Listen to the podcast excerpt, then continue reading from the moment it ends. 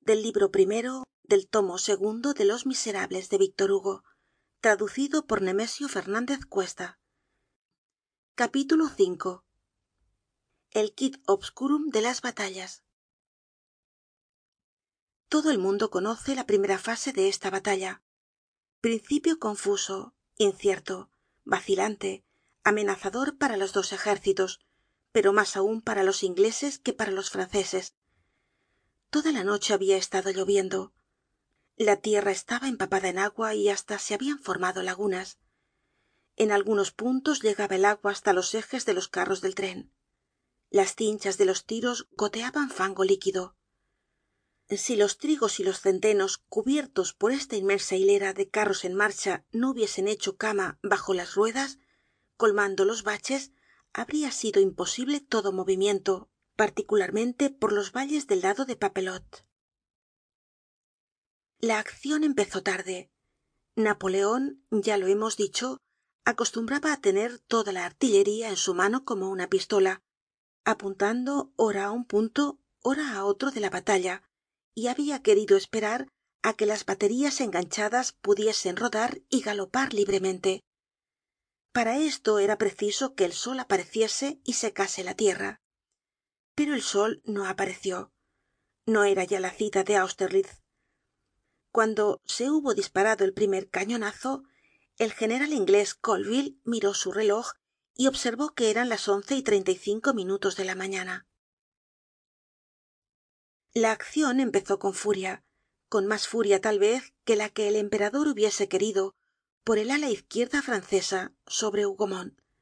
Al mismo tiempo napoleon atacó el centro precipitando la brigada quiot sobre la haie sainte y ney llevó el ala derecha francesa contra el ala inglesa izquierda que se apoyaba en papelotte el ataque á hougomont tenia algo de simulado. Su objeto era llevar hacia allí á wellington y hacerle inclinar hacia la izquierda. Este plan habría dado buenos resultados si las cuatro compañías de guardias inglesas y los fogosos belgas de la division no hubiesen defendido sólidamente la posicion wellington en vez de concentrarse allí con mucha fuerza pudo limitarse á enviar por todo refuerzo otras cuatro compañías de guardias y un batallon de brunswick. El ataque del ala derecha francesa sobre papelotte era un ataque á fondo.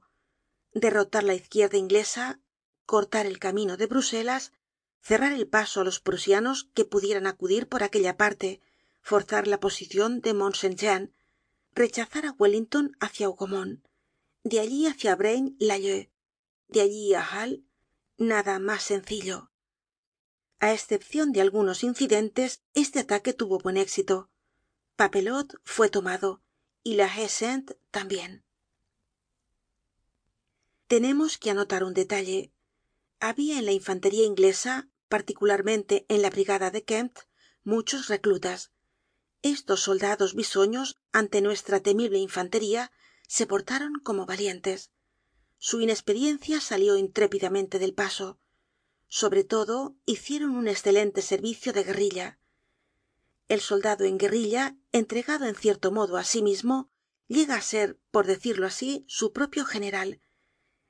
Estos reclutas mostraron algo de la invencion y de la bravura francesa esta infantería bisoña tuvo momentos de inspiracion lo cual desagradó á wellington.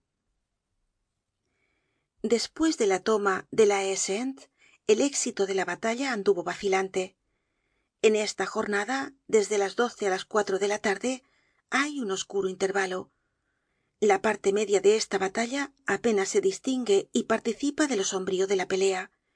El crepúsculo se estiende sobre ella en esa bruma hay vastas fluctuaciones una especie de ilusion vertiginosa el aparato de guerra de entonces casi desconocido hoy los morriones con flama los portapliegos flotantes las correas cruzadas las cartucheras de granadas los dolmanes de los húsares las botas encarnadas de mil pliegues los pesados chacós adornados de cordones la infantería casi negra de brunswick revuelta con la infantería color de escarlata de inglaterra los soldados ingleses llevando por charreteras grandes rodetes blancos circulares la caballería ligera hannoveriana con su casco de cuero oblongo con filetes de cobre y crines rojas los escoceses con las rodillas desnudas y sus mantas de cuadros las grandes polainas blancas de nuestros granaderos. Cuadros no líneas estratégicas lo que conviene al pincel de salvador rosa no lo que conviene al de gribeauval con una batalla se mezcla siempre cierta cantidad de tempestad. Quid obscurum quid divinum. Cada historiador traza en cierto modo los perfiles que le agradan en esta confusion cualquiera que sea la combinacion de los generales el choque de las masas armadas tiene incalculables reflujos en la accion los dos planes de ambos jefes penetran uno en otro y se desfiguran mutuamente. La línea de batalla flota y serpentea como un hilo. Los rastros de sangre corren ilógicamente. Los frentes de los ejércitos ondean. Los regimientos entran ó salen formando cabos ó golfos.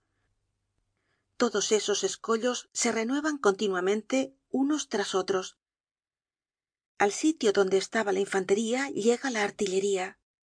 Donde se hallaba la artillería se ve ahora la caballería. Los batallones son columnas de humo. Miramos á un punto donde se nos figuraba ver alguna cosa. Buscámosla con la vista y ya ha desaparecido. Los claros mudan de sitio.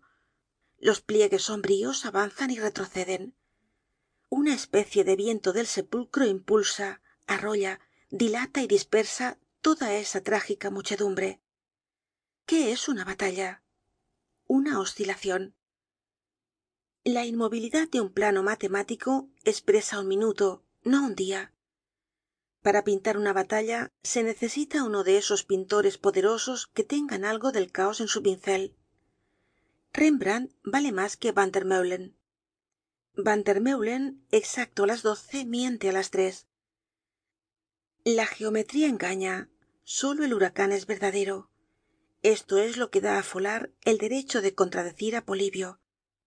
Añadamos que hay siempre cierto instante en que la batalla degenera en combate se particulariza y se divide en innumerables pormenores que segun la espresion de napoleon mismo pertenecen mas á la biografía de los regimientos que á la historia del ejército. El historiador en este caso tiene el derecho evidente de resumen solo puede apoderarse de los rasgos principales de la lucha y no le es dado á ningun narrador por concienzudo que sea fijar absolutamente la forma de esa nube horrible que se llama una batalla. Esto que es cierto cuando se trata de todos los grandes choques de los ejércitos es particularmente aplicable á waterloo. Sin embargo por la tarde en un momento dado se presentaron claros y distintos los caracteres de la batalla Fin del capítulo 5 del libro primero.